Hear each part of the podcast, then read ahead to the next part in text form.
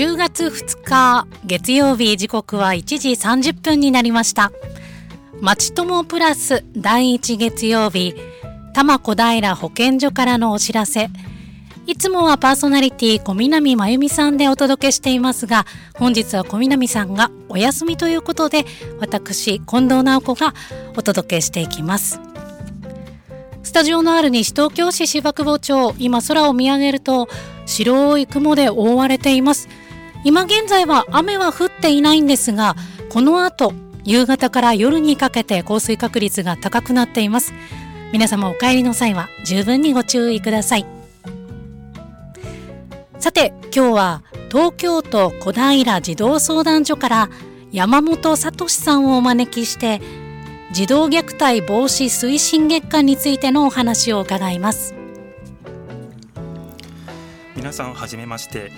東京都小平児童相談所の山本と申します。来月11月は児童虐待防止推進月間です。今日は皆さんに児童虐待とは何か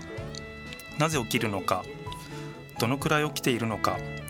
どうしたら防げるのかといったことそれから児童虐待防止推進月間についてお話ししたいと思います。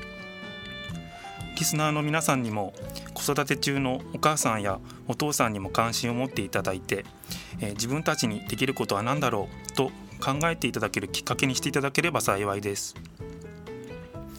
ご質問もいくつかいただいていますのでその質問にもお答えしようと思っています。どうぞよろしくお願いします。よろしくお願いいたします。まず最初に児童相談所について簡単に教えてください。はい、え児童相談所は児童福祉法という法律に基づいて設置されています。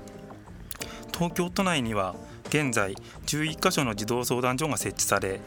18歳未満のお子さんのさまざまな相談を受け付けています。お子さんの発達や障害に関する相談、しつけの方法で悩んでいる親御さんからの相談。親御さんの病気や経済的な問題で子育てを続けることが難しいなどの相談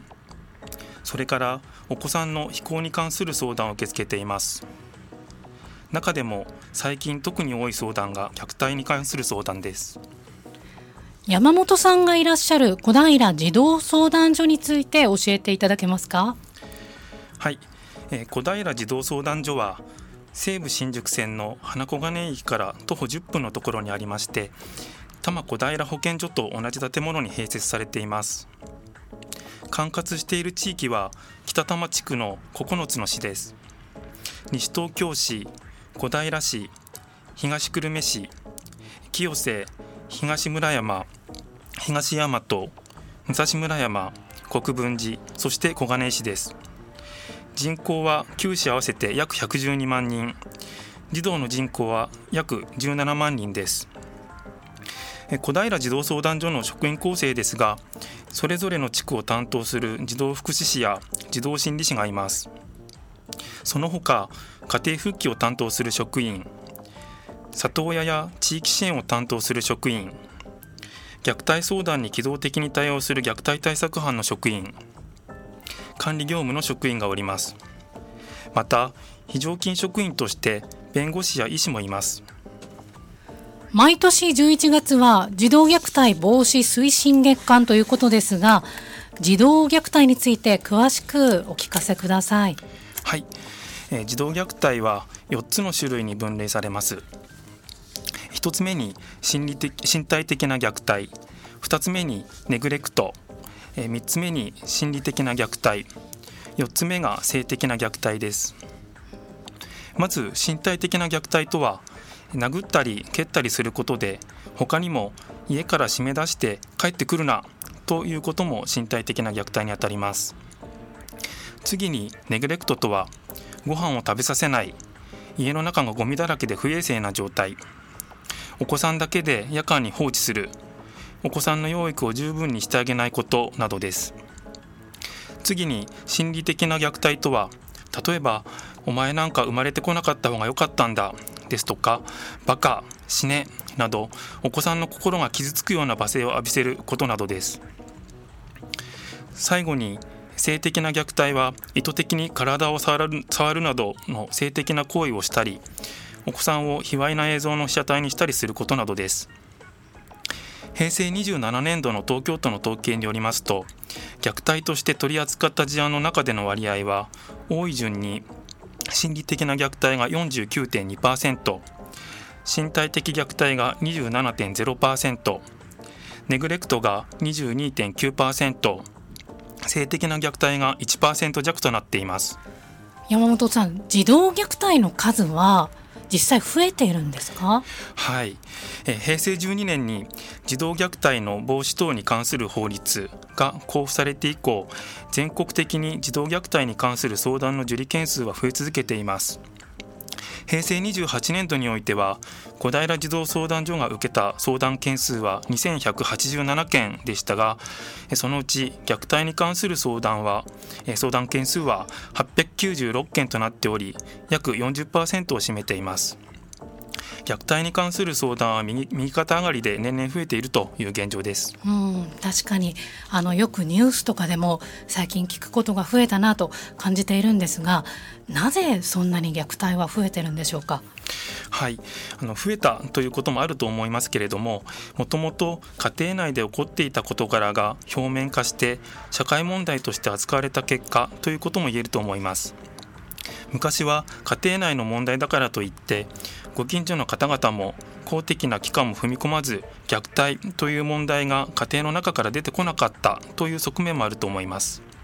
そういう点では児童虐待の防止等に関する法律ができたということが増えるきっかけでした。そしてその法律によって社会の皆さんの意識が大きく変わったということが件数増加の後押しをしています。また少子高齢化の進行やお父さんお母さん世代に非正規雇用が増えるなど生活スタイルの多様化といった社会構造の変化も影響していると思います。はい、えー、ここまではえー、児童虐待についてそして、えー、児童虐待の数が増えているなどお話も伺ってきましたがまずここで1曲お届けしていきましょう。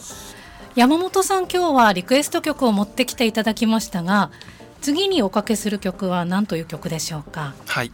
と嵐のハピネスという曲です、はい、山本さんこの曲を選んだ理由は何でしょう、はい、えっと嵐は、はい、えっと私と同年代ということもあって好きなグループです、はい、でその中でもハピネスは明るくて前向きな曲ということで、まあ、大好きな曲の一曲なので、えー、リクエストさせていただきました。同年代ということですが、はい、えっと嵐も5人メンバーがいらっしゃいますね、はい、その中で山本さんは誰と同い年になりますか、桜井翔君となるほど。翔君と同い年ということで、はい、では同年代の嵐そして確かにこの曲非常に前向きになる元気になれる曲です。山本さんからのリクエスト曲ここでお届けしていきましょう。お届けするのは嵐ハピネス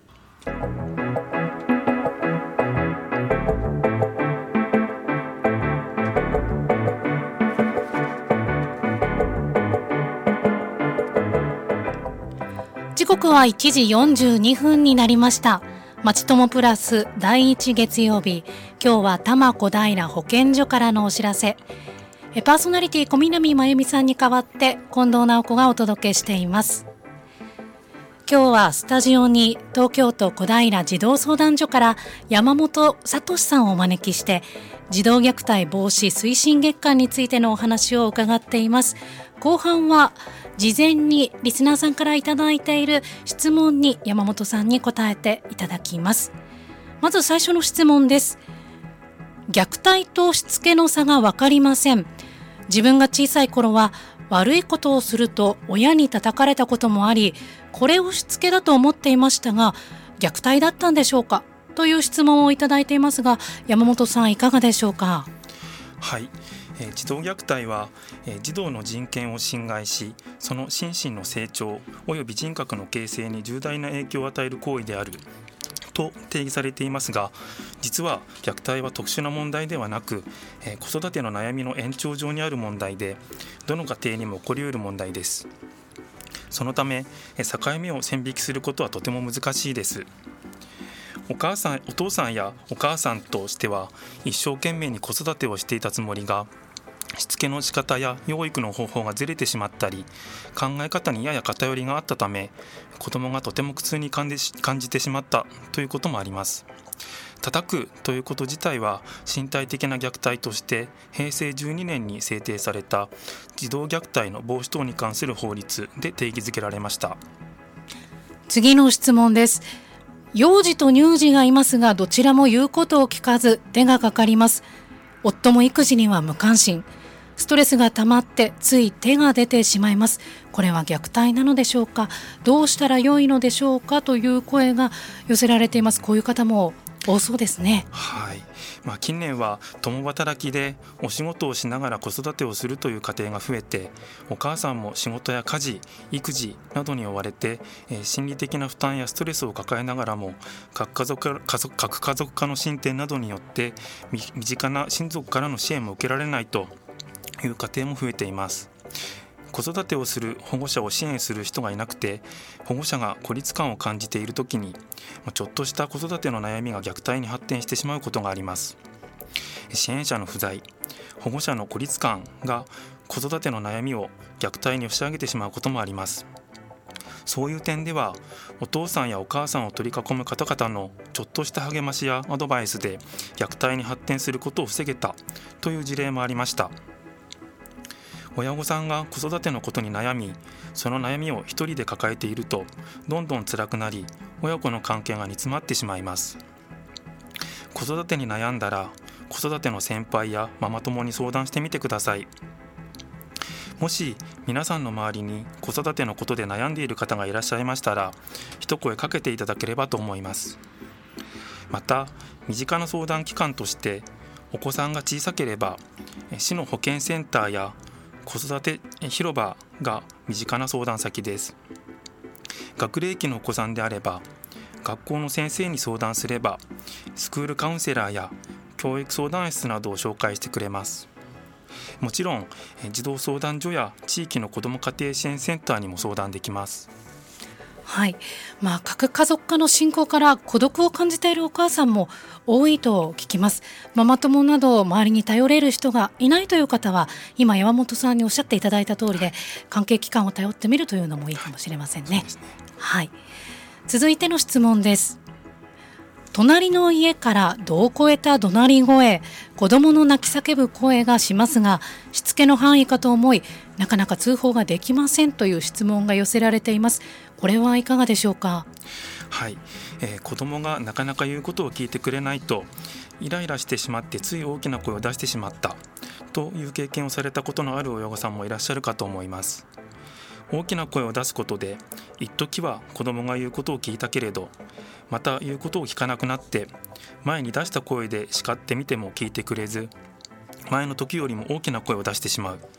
そうすればまた一時は聞くけれどそれでも聞かなくなりその次はもっと大きな声で叱るようになるということを繰り返しているうちにしつけの一環と思って怒鳴っていた叱っていたつもりがいつの間にか自分でも気づかないうちに必要以上に大きな声で怒鳴ってしまったということもあります。言うことを聞かせるために強く叱るという方法に頼ってしまうと次第にエスカレートしてしまうということもありまたその行き過ぎた叱り方によって子どもの心理的な発達にも影響を及ぼすことがあるということが専門家の研究によっても明らかになっています。度を超えて怒鳴ってしまっていても親御さんはそのようなことをしていることに気づいていなかったりあるいは叱り方が分からずに悩んでいるという方もいらっしゃるかもしれません。子供は親御さんからすると弱い立場であったり自分の言いたいことを十分に伝えられないという面もあり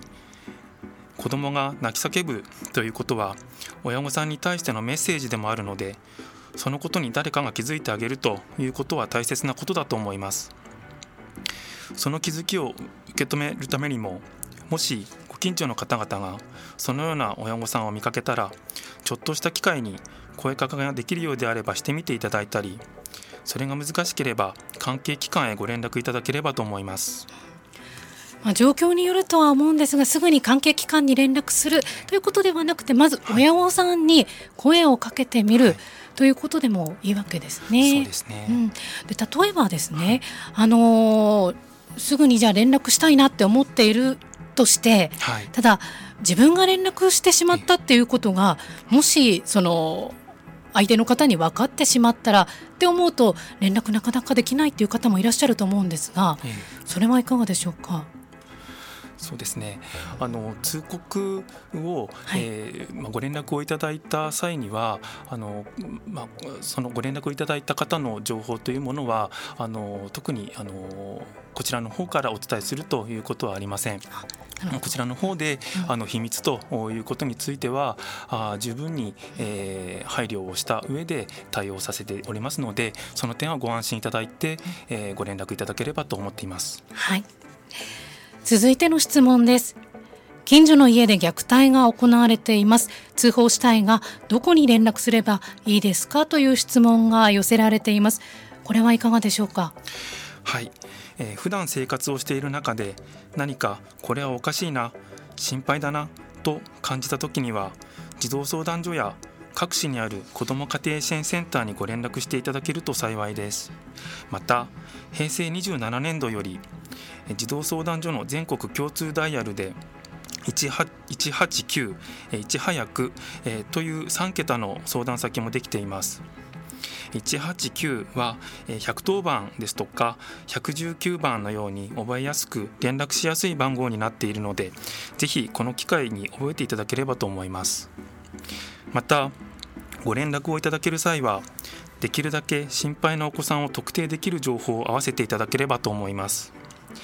例えばうちの近所から子どもの泣き声が聞こえるといったご連絡をいただくことがよくあるのですが一戸建てなのかアパートやマンションなのか一戸建てであれば表札や外観の特徴集合住宅であればアパートやマンション名部屋番号また住所が分かれば住所などもより詳細に判明していれば対象の家庭を特定しやすくなります。マンションなどは大規模なところですと100世帯以上あるようなところもあります。部屋番号が特定できなくても何階あたりというだけでもかなり対象を絞ることができます。また子どもといった大きなくくりではなく、え性別ですとか年齢といった大まかな情報なども重要ですのでご理解ご協力のほどお願いいたします。はい、えー、児童相談所の全国共通ダイヤル繰り返します。189いち早くと覚えてください。お子さんそして親御さんを救うためにもいち早く連絡をお願いいたします。その際には、えー、特定できるような情報も必要ということでした。さて山本さん、はい、児童虐待防止推進月間これは全国各地で行われているんでしょうか、はい、はい、えー、11月は児童虐待防止推進月間で全国各地で、えー、児童虐待防止のキャンペーンが行われています、えー、児童虐待防止のシンボルマークはオレンジリボンですオレンジリボンの始まりは平成16年に栃木県小山市で3歳と4歳になる2人の兄弟が何度も友達の友人から暴行を受け最後は橋の上から川に投げ込まれて命を奪われるという痛ましい事件が起きたことがきっかけです。翌17年に栃木県小山市のカンガルー小山という市民団体が二度とこのような事件が起こらないようにと願いを込め児童虐待防止を目指してオレンジリボン運動を始めました。今ではその運動が全国に広がって11月が児童虐待防止推進月間と位置づけられ厚生労働省や各区市町村市民団体が一体となって全国各地でオレンジリボン児童虐待防止キャンペーンが行われています。うん。えー、今オレンジリボンということでしたが山本さんこのいろいろなあのピンクリボンっていうのがあったりとか、えーはい、いろんな色があると思うんですが、はい、えー、これはなぜオレンジ色なんですか、そうですね、えっと、オレンジ色である理由なんですけれども、えー、まあ、里親家庭で育った子どもたちが、えー、子どもたちの明るい未来を示す色、として選んだというふうに言われています。子どもたちの明るい未来を示す色、はい、オレンジ色とい。うことなんですね、はい、えー、続いてですが小平児童相談所とその管轄の市では具体的にどんなキャンペーンが予定されているんでしょう？はい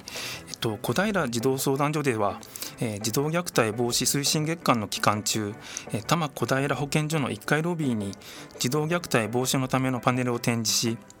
リーフレットや、えー、児童虐待防止の普及啓発啓発キャラクター、えー、おせっかいくんのグッズ等を配布する予定です。また管轄の九市では子ども家庭支援センターの職員を中心に児童虐待防止キャンペーン活動を行います。例えば西東京市では11月11日に市民祭り会場にてキャンペーンを行いますし小平市では11月12日に健康フェスティバルでキャンペーンを行います。リーフレットやおせっかいくんのキャンペーングッズなどを配布しますのでぜひ会場に足を運んでいただければと思います。その他の市でもキャンペーンが予定されています。詳細につきましてはお住まいの市にお問い合わせいただくか市の広報誌やホームページなどでご確認ください。はい。おせっかいくん。はい、はい、おせっかいくんっていうのは、えー、えー、どんなキャラクターなんでしょう？はいおせっ海くんなんですけれども、はい、えっと巻貝をモチーフにしたキャラクターです。はい、はいはいはい。でまあおせっかいというと、うん、えー、まあ余計なお世話という意味で使われますけれども、まあこのおせっかいはあの子育てをしている親と子供を優しく温かく見守るということをテーマにしています。気になる子どもや、不安を感じている保護者に声をかけたりあと相談場所を教えるということなどを通じて、助けを必要としている家庭に、ま、良い意味で関わり支えるという積極的な気持ちを大切にする気持ちが込められています。うん今今気づいたんですがなんで巻き貝だったんだろうと思ったら貝なんですね。そうなんです、はい、ちょっとその、ダジャレが効いてるというか、はい、おせっかいの貝と。そうなんです、はい、なるほど、えー、おせっかいくんということで、えー、この今山本さんに、えー、お話しいただきましたが西東京市だと11月11日の市民祭り会場、はい、そして小平市では11月12日健康フェスティバルでキャンペーンを行っているということですので、ぜひ皆さん足を運びください、はい、さあ今日は児童虐待防止推進月間などのお話を通して児童虐待防止の重要性がよく分かりました、はい、最後に山本さんからラジオをお聞きの皆さんにメッセージをお願いします、はい。えー、少子高齢化が進み今子育てをしているお父さんお母さんの中には家族や地域社会の中で赤ちゃんが育つ様子をほとんど見たことがない方が多くいらっしゃいます。自分が子育てをすることになって初めて経験することばかりで戸惑っているというのが実情です。どうか子育てしている方に出会ったら温かい目で見守っていただき困っているようでしたら声をかけてあげてください。また子育てなどに関する相談先として市の保健センターや子育て広場学校児童相談所や子ども家庭支援センターなどがあるということを伝えていただければと思います。それでも心配な状況がありましたら児童相談所や子ども家庭センターにご連絡ください。児童相談所や子ども家庭支援センターのご連絡はお父さんお母さんお子さんへの支援のきっかけになります。虐待防止にはえ地域の皆さんの協力が必要です。どうぞよろしくお願いいたします。はい。今日は東京都小平児童相談所山本聡さんをお招きして児童虐待防止推進月間についてお話を伺いました。さて多摩小平保健所からのお知らせ。再来月12月のテーマはインフルエンザ予防とエイズ予防月間についてです。ぜひ皆様からのご質問をお待ちしています。FM 西東京ホームページのメッセージフォームより多摩小平保健所からのお知らせ宛てでお送りください。おしまいに今日ご出演の山本さんからのリクエスト曲を聴きながらお別れです。 Superfly Beautiful